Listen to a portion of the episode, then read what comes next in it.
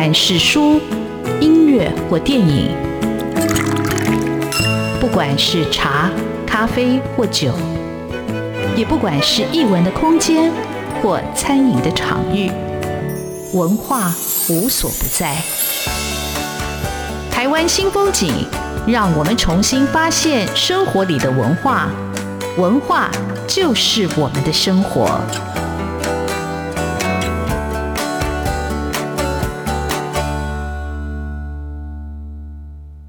台湾新风景，我是主持人廖志峰。文学艺术丰富了我们的视野，滋润了我们的心灵，而文化就是我们的生活。各位听众朋友，大家好。啊，今天邀请到的来宾是我主持节目以来我第一次邀请到在台湾生活生活很久的外国朋友，外国作家马场克书。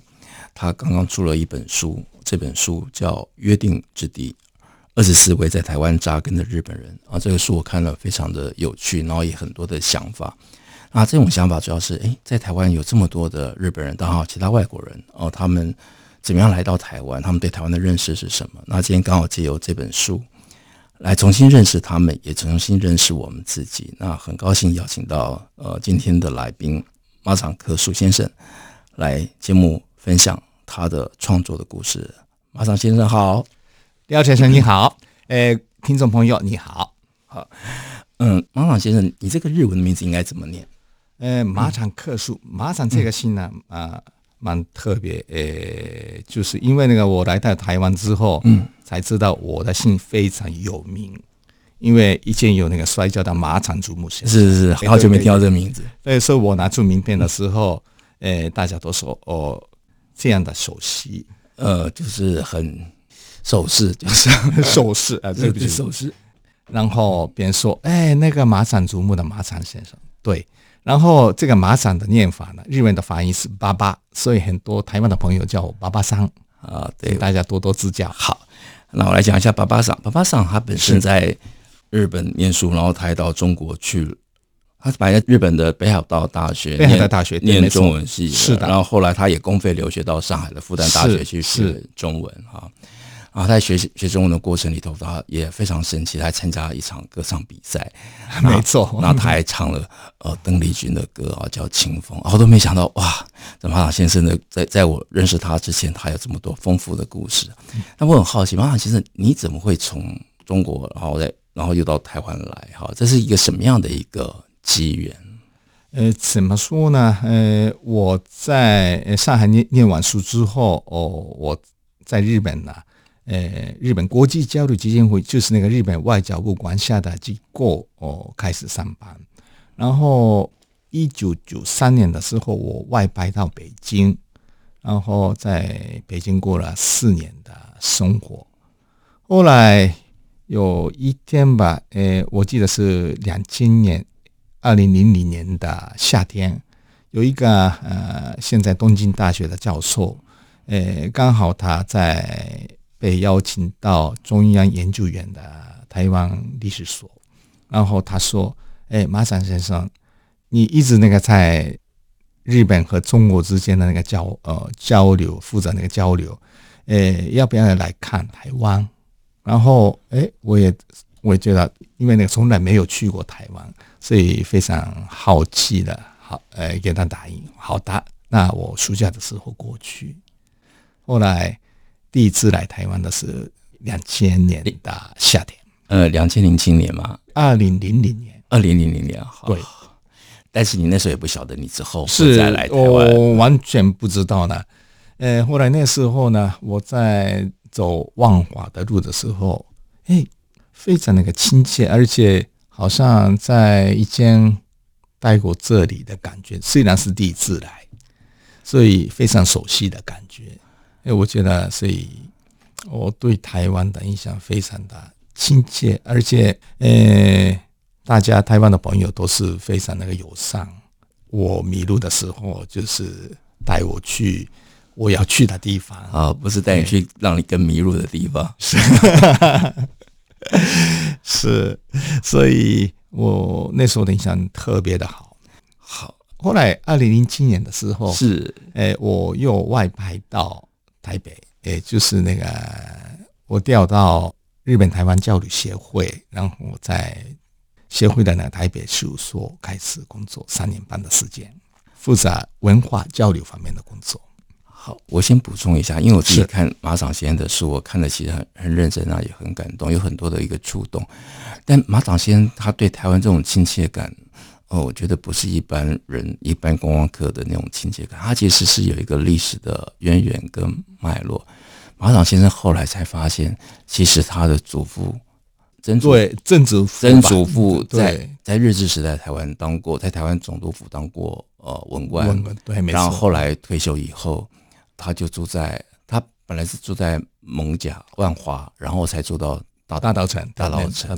对，好像是这个渊源很神奇，所以难怪你在你的血液里头对这个这种有一种神秘的连接嘛。呃，非常神秘的，因为呃，我第一次来台湾是两千年，二零零零年，然后那个呃外派到哦交流协会是二零零七年，那时候完全不知道，后来八年前。差不多二零一四年的时候吧，呃，我父亲呃来找我来台湾，那时候他忽然讲：“哎，儿子，你阿嬷是王生哦。”哎，从来没有听过。我父亲呃忽然呃就呃讲到我阿嬷是那个在台湾出生的，那应该我的外曾祖父、外曾祖母也在台湾吧？呃，我问他。那时候哦，他说哦，他告诉我我外曾祖父的名字，还有我父亲说我的外曾祖父是那个做外贸的，呃，贸易商哦，是这样。后来我自己 Google 了，哎，有没有那个我外曾祖父的名字？那那时候完全没有，没有得到那什么呃结果了。后来四年后。二零一八年的时候，呃，忽然我父亲来电话说，啊，他的梦里见过他的母亲，就是我的阿嬷了。然后阿嬷骂我父亲，哎，你经常做，呃，你父亲的那个法事，但是我的法事一直没有做，怎么回事？这样这样子被骂了，骂了之后，我。我听到那个这个消息消息之后有感觉，再姑姑一下，有了，在台湾总督府的文书里面有我呃外曾祖父的名字。为什么以前那个没有发现呢？因为那那个文书文件是那个不公开的，后来过几年后就开始公开，所以发现，呃，就我的那个外曾祖父的名字。后来陆陆续续的找资料之后，知道他是。原来是一百多年前来到台湾的台湾总督府的文官，然后最后其实也在台湾病逝嘛，葬在台湾。是的，是的。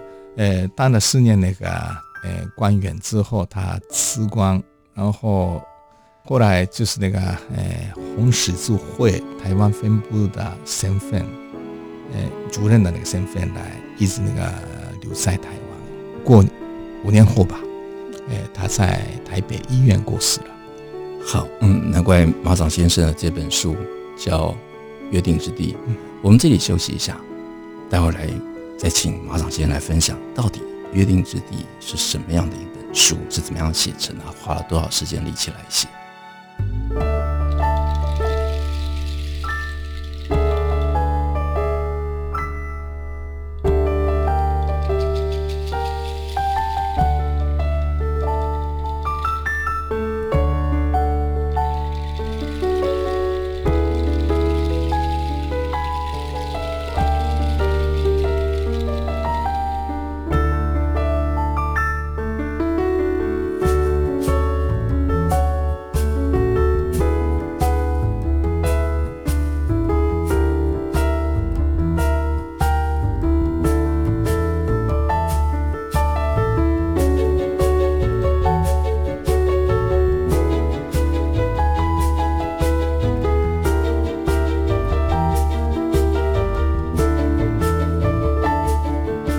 湾新风景现场为各位听众朋友邀请到的是作家马场克树，他出了这本《约定之地，二十四位在台湾扎根的日本人。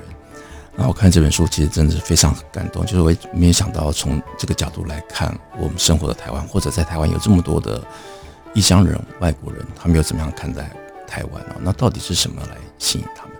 那马场先生，你跟听众朋友讲一下，那到底这本书是怎么样写出来？是，什么样的机缘，你想要写这本书呢？啊，原来呢，我是从二零一七年呃开始在日本的多语言电子网站，呃，就叫 nippon.com，呃，在这个呃电子网站上面写的专栏，自己的专栏。然后这个花了四年的时间，陆陆续续的呃写成二十三遍文章。后来呃可能我刚开始写一年了，一年之后吧，有一个呃资深的媒体人，也是那个 Nippon.com 的呃总编辑叶道刚先生，呃开始说我鼓励我说，哎如果。呃，超过二十，呃，采访二十个人的话，我们可以集结成册了。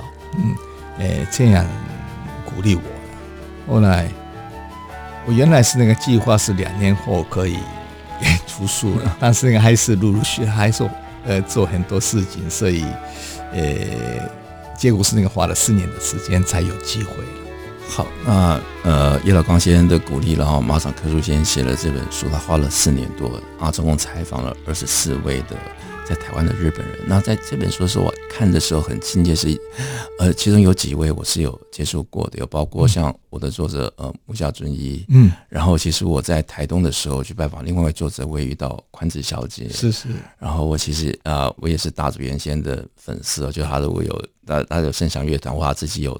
呃，其他读书会的时候，我都会去听啊。嗯，啊，就是我就当我觉得，当我们在听音乐的时候，你还是感觉里头音乐里头透着一种很不一样的一种情愫或者一种情绪在里头哦。然后我想，那个他们就是融合了这种台日的那种嗯技术也好，对音乐的认识也好，呃，在这个演奏里头把它表现出来。那我透过这本书，反而会更呃理解了这本书。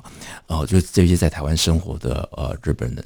好，那我看这里头有几个故事，有没有特别的你想要跟听众朋友分享的？比如说，我看里头有个导演也开是居酒屋，然后你本来你后来成为那家居酒屋的店长，店长啊，这是怎么回事？呃、非常莫名其妙的。我是二零一五年诶，刚刚拍完那个好莱坞的电影诶《沉默》的时候，诶，跟朋友一起那个庆功了，庆功了。但然后那个我们吃吃喝喝的时候，忽然有一个人诶就说。哎，今天是那个北中风景导演的生日，要不要去看看他？然后我跟着他一起去。然后到了之后，我因为我是创作歌手，所以应该给他唱一首生日快乐的歌，他非常的高兴。然后他一直盯着我，忽然开口说：“哎，马场先生，我冒昧的问你一下哦，能不能当我们这里的店长呢？” 我觉得非常的惊讶，而且太突然，所以呃那时候呢，刚开始的时候，第一个时呃时间，我觉得非常的奇怪的感觉。但是后来我的脑海里出现呃深夜食堂的呃小林薰先生，哎，这也是应该有趣哦。所以我也觉得呢，在吧台里面跟客人那个怎样嗯聊天，然后提供。酒啊什么的，嗯，对，我也觉得那好吧，试试看吧，因为我也是比较缺钱的时候。好，但但是你需要调酒吗？你会调酒吗？呃，没有什么呃特别特别的，但是那个我也开发了几种那个调酒了。对，我就是自学。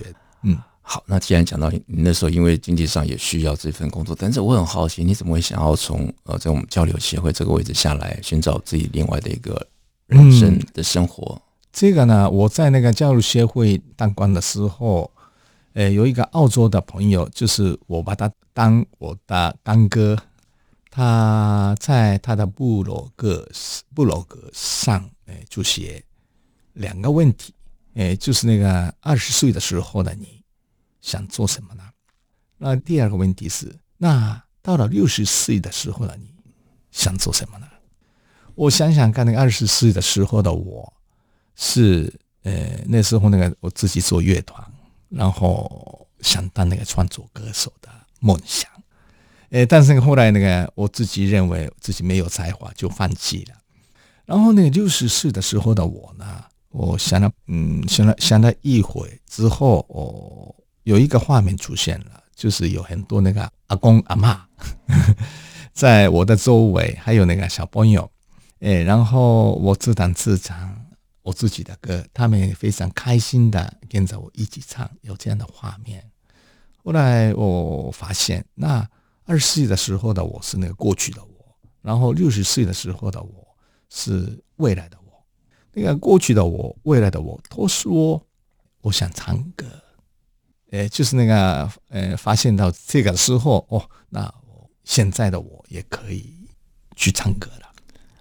好，呃，六十岁的时候发现二十岁的自己，哇，这个是，我其实今天早上在重新在翻这本书的时候，呃，那两句话一直在我的心里头。那我们不可能再回到二十岁，但我们已经来到了六十岁。我跟马场先生大概年纪比较相近，那那那种感受 是吧？的非常非常的一个呃深刻。但是马场先生，其实我补充跟听众朋友介绍一下，马场先生真的是多才多艺，呃，他是。外交官退下来，然后他现在当一个创作歌手，然后也有自己的乐团，但他是也也参加过电影的演出。他参加过的作品，比如说像很有名的，刚才他有提到的外国好莱坞的电影是《沉默》，那台湾的电影就是有《大稻埕》，有《大道城》，对，然后《江湖无难》，江湖无难事，呃，还有《消失的情人节》，消失的情人节。那我对《大道城》那个的印象比较深刻。那在另外两部的时候出现的时候，我没有特别注意到马场先生。我想，哇，马场先生的生活真的是多彩多姿啊！嗯，很多人那个这样说，呃，但是我只不过斜杠人生的阿贝呢。是，怎么样会变成演员呢？就是你好，呃、对这个很有趣的是，呃，因为那个我是那时候已经开始当创作歌手，呃，但是实际上，呃，只有靠音乐吃饭是非常的困难的事。然后后来有一个朋友找我，他叫米基哦，他呃在那个什么周杰伦的呃 MV《稻香》的 MV 里面那个出现的那个日本演员，他说呃马场先生过几天呢就有有一个电影《大稻埕》的试镜，呃你要不要不要去参加啊、他们需要很多日本人，而且年轻的日本人在台湾很多，但是欧吉桑很少。嗯，要要不试试看？你会当歌手，可能也可以演戏吧。后来他把我拿到呃市井的会场之后，哎，真的莫名其妙的就中了。哎，马展先生，你去演就是警察署的署长的角色。后来呃接了这个呃电影之后吧，陆陆续续的呃制作公司找我广告啊、电视剧啊，还有另外一个电影。是因为其实在我跟马老先生开始讲话之前，我觉得他有点眼熟，但是我一直不晓得我在哪里看过他。那因为我自己也没有去过交流协会，所以不晓得你这个印象到底是哪边来的。也许，哎，但是马老先生很厉害，他曾经为台湾的电影《逆光飞翔》写过了写了一首一首歌，就叫哦很靠近海。呃，这个歌原曲是那个呃我写的那个日文的歌曲，就叫因为有你。呃，后来导演非常喜欢这首歌，然后想把它当《逆光飞翔》的这部电影的片尾的主题曲。嗯、呃，后来找葛大为先生填歌词，中文的歌词，然后找蔡健雅小姐演唱，对我来讲非常幸运的一件事情，是我我看马先生的资历，想他这个生活，我觉得哇六十岁的马先生生活觉得过得多彩多姿，我们这里休息一下。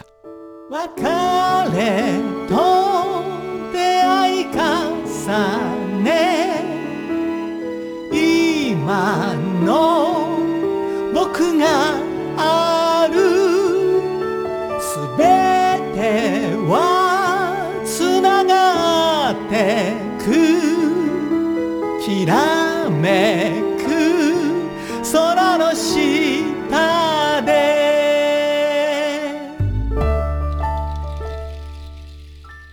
台湾新风景现场为各位听众朋友邀请到的是马场克树先生。那马场先生出了这本书《约定之地》啊，二十四位在台湾扎根的日本人。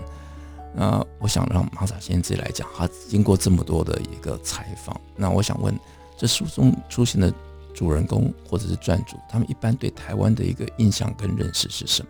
嗯，应该刚开始的时候吧，呃，觉得台湾的朋友是非常的友善。对，是第一个，哎，都是共同点。然后，但是，还是呃，不管怎样，还是那个外国，对日本人来讲，外国吧，所以可能遇到某些呃文化差异啊，可能需要一些呃调整自己磨合的时段，然后那个调整自己。但是呢，呃，他们呃，包括我的话，我们吧。都是有接纳三个部分，台湾的那个社会的三个部分，应该是那个刚刚说的接纳很多外面的东西，以前没有接触过的东西也都要接纳。然后第二是一个非常多元，诶，台湾的社会本身是非常多元的社会。然后有的人开始诶斜杠的生活了，对。然后第三三点是非常的灵活。台湾的朋友是工作是换来换去，还是蛮多有这样的那个情况。呃，这个就是不怕变化。呃，这一点是呃我们在台湾之后慢慢学会，就是台湾社会那个三个特色。然后应该说是我们都在把这个因素内在化之后发挥自己。哎，都是那个这样的人吧。好，那那你觉得？台湾对你，你看你有像是没有想过会来台湾，然后没想到拜访之后还会再回来，还找到自己的根。那到底真正吸引你的地方是什么？嗯，呃，这个呢，还是我觉得还是人吧，还有大自然吧，这这两个，在台湾很有人情味的。呃，怎么说？台湾这个社会对人非常关心的一个社会，所以我觉得，嗯。总是觉得非常的温暖的感觉。然后台湾虽然是国土比较小一点，但是呃很多大自然的魅力集中在一起，这个部分是非常可贵的。呃，马场克苏先生对台湾真的非常的喜欢。那你从他的书写里头，其实你也可以感觉得到。然后他其实访问这些专主，他其实也到深入或者到不同的区域去访问他们哈。啊，马场克苏先生他其实自己也组了一个乐团哦。那我一直不晓得这个乐团为什么叫巴德利啊？这是乐团，好，你讲一下这乐团是怎么来的？那为什么叫巴德利？呃、是原来我这个乐团呢，就巴德利是呃，现在是四人组，但是呢，刚开始的时候两人组，就我跟台湾的那卡西，呃，也是那个创作歌手的啊林柱家阿嘎阿嘉先生，呃，组合的一个乐团。这个巴德利的巴，一、一、二、三、四、五、六、七、八的八，就是那个，因为刚刚开始的时候说我的马场马场日本的发音是八八三，所以用数字写的话八八，对，然后呃八八八三的八，然后那个巴德利的利是那个呃我的伙伴是邻住家，邻住家的就是帮助的助，呃右边有一个利，对，马场得到邻住家的帮助。力量，然后这这这是一个含义。然后那个巴德利本身是电子的意思，哎，这是外来语，诶，然后巴德利，巴德利，巴德利，对，这是用音乐来跟大家分享生活的能量，呃，这样的意义来呃起名的。那你这个乐团，它它有个固定的一个演出的一个场所吗？还是你不定期的在哪边或接受表演？还是呃，现在比较有固定的那个场所是有一个剧组叫原酒，呃，是在哪？呃，这是林森北路、新生北路那边啊。对对对对，好，找时间去拜访哦。那呃，其实马场先生他其实写的，他写《约定之地》，他其实是一首。歌哈是的，然后这首歌的歌词非常美，我念一下，让听众朋友也来欣赏一下。他的歌词是这么写：街角满溢着人们的温情，亚热带温润的徐风缭绕我身，别离与邂逅交织重叠，才有今日的我。在辉煌闪烁的天空下，一切悉数相惜。我轻声哼唱的声音被摩托车的阵仗阵淹没。曾几何时，我也渐渐与街上的风景融合为一。泪水和军烈的梦，都是延伸到此处的道路。在耀眼夺目的星辰下，一切悉数相惜。啊、这就是约定之地的歌词，非常非常的谢谢谢谢。是，那马场先生，你你那时候，我看在看你的书里头，你有提到你在龙山寺的时候，突然有一种感应的感觉，是是是，为什么呢？我的意思说，就是一般人我们也会去龙山寺，那也没想到从那里发现你的一个根就在。是是是，因为我的那个阿祖就是外甥祖父，以前在住在万华，而且。我跟台湾的缘分，呃，我跟台北这个这座城市的缘分，不是那个这几年开始的，原来一百多年前，从阿祖住在台湾的时代就开始了。好，那我想在节目的最后，你要不要用简短的几句话，让听众朋友怎么样来看你这本书，或者你有什么想什么话想用听众朋友说你这本书写书的心情？嗯。呃，这本书呢，呃，刚开始的时候就我觉得，呃，每个呃受访者的那个呃介绍故事，他们的故事非常的精彩，呃，非常可以一种励志的一个故事，对，呃，但是那个慢慢采访的过程当中，呃，我的心情有变化，感谢台湾的心情了，这个部分，呃。推荐序的那个叶叶导观先生也是帮我们那个描述出来了，哎，请多多支持我的新书《约定之地》，哎，在台湾扎根的二十四位日本人。好，那这本书很特别哦，它有个 QR code，所以如果呃听众朋友有兴趣的话，去买书，你扫那个 QR code，对，第二页有 QR code，你会听到这首歌，你会看到它的 MV 啊，对，非常美。Promised Land，然后你会把我也会带回我们自己的内心哦。这些这些外国人、异乡人漂洋过海在这里落地生根哦，加入了不同的生活元素，也带给我们不同的视野。然后今天非常感谢马场克树先生到我们现场跟我们分享这本《约定之地》。谢谢马场克树先生，谢谢廖先生，谢谢听众朋友。Promised Land，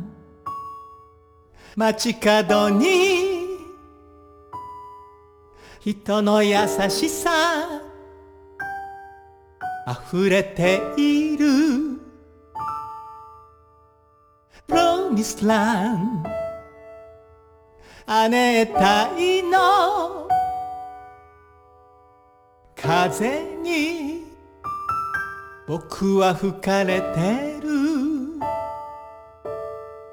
别れと出会い重ね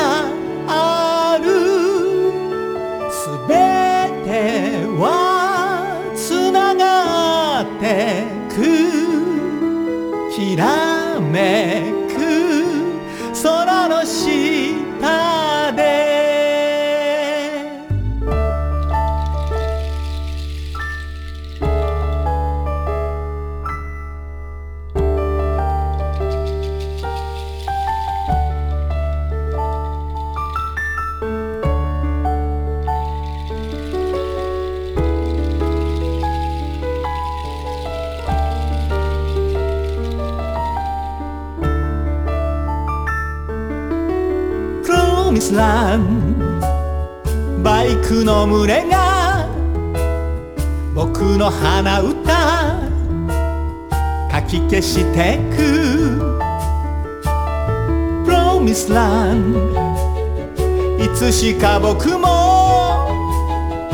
この街の风景の一部になる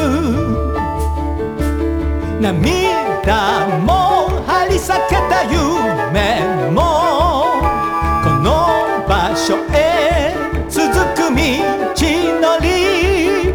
すべてはつながってく。輝く。星の下。